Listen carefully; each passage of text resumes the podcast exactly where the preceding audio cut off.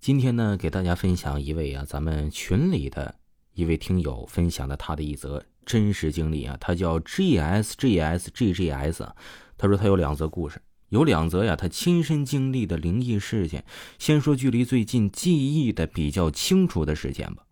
听友说呀，本人住城市里，故事发生在去年，也就是二零二零年十一假期期间，老婆和儿子参加一个活动，需要住一晚，第二天才能回。对于我们这种婚后男人呢，大家懂的，应该是一年内难得的自由时光，所以兴奋不已，打打游戏，晚上和朋友吃个饭，没喝酒，然后啊逛逛街，看看美女，感受一下久违的灯红马绿。回到家呀，也就是打打游戏，一直玩到了大概凌晨两点左右吧。洗澡之后啊，就睡着了。灵异的事情发生了，鬼压床。因为之前呢，读大学的时候也发生过，之后啊也查了资料，说是什么睡眠障碍症，自己也是一个不太相信鬼神的人。但是这次经历之后啊，对我的认知就有所改变了。鬼压床后，我醒了，很确定人是清醒的，只有眼睛可以睁开转动。因为关灯拉窗帘睡觉，所以基本看不到什么，但是耳朵却听到一些声音。是一些什么声音呢？小孩子的嬉闹声和玩具的碰撞声。仔细听，发现不是我睡觉房间发出的，正是我儿子房间发出来的。我儿子去年八岁，那时啊，小学二年级呀，才刚开学一个月。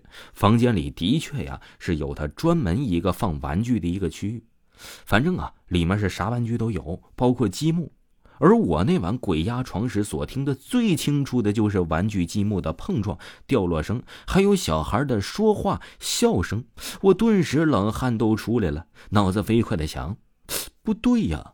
第一，老婆儿子不在家；第二，就算是听错了，是隔壁小孩发出来的，但是这么晚不可能会有小孩还在这玩的。然后我就意识到了可能发生诡异的事情了。然后我就拼命的挣扎，让自己身体能够更快唤醒。而且在这挣扎的时候啊，声音没有停止。估计有个几分钟的挣扎，我清醒了，马上坐了起来，先让自己冷静一下。然后发现声音消失了，周围的一切都变得安静了。我就起床开灯，走到儿子房间，打开灯，发现玩具积木在地上，但是不多，估计也就三四块的样子吧。事后啊，问了下儿子走的这个时候啊，玩具整理好了没？他说整理好的。所以这个亲身经历的事情，感觉到非常的诡异，分享给大家。这位听友说呀，他还有第二个故事要跟大家分享一下。这个事件呢，是发生在二零一一年的夏天，那次是外公去世，应该是头七守夜，这妈妈家里的人呢，基本全来了。外公的房子是在一楼的居民楼，所以呀有个小院子。小院子开门出去就是小区的花园，守夜的大帐篷就放在靠院子的花园小路。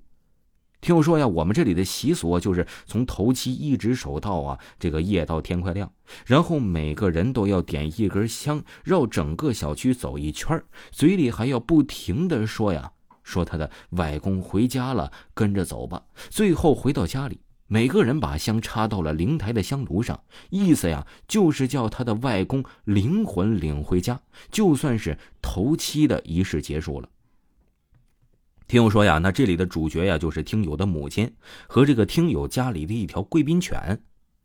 听友说呀，我母亲第一身体很弱，那个时候啊在和病魔抗争。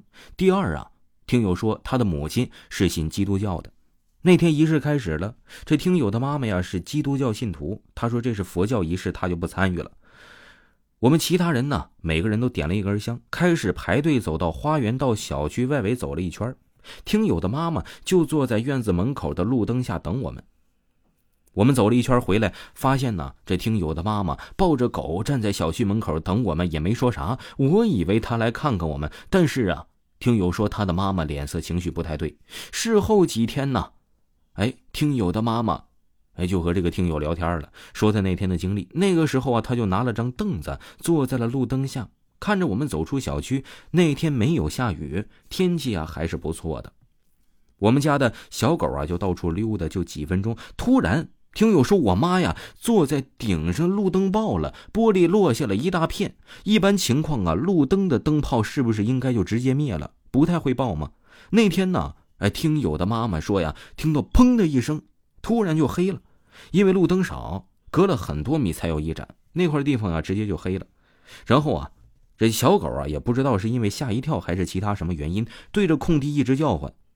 听友说呀。我妈那时候也是懵了，她说可能是啊，这听友的外公回来了，她一个人害怕，就抱着狗走到小区门口等我们。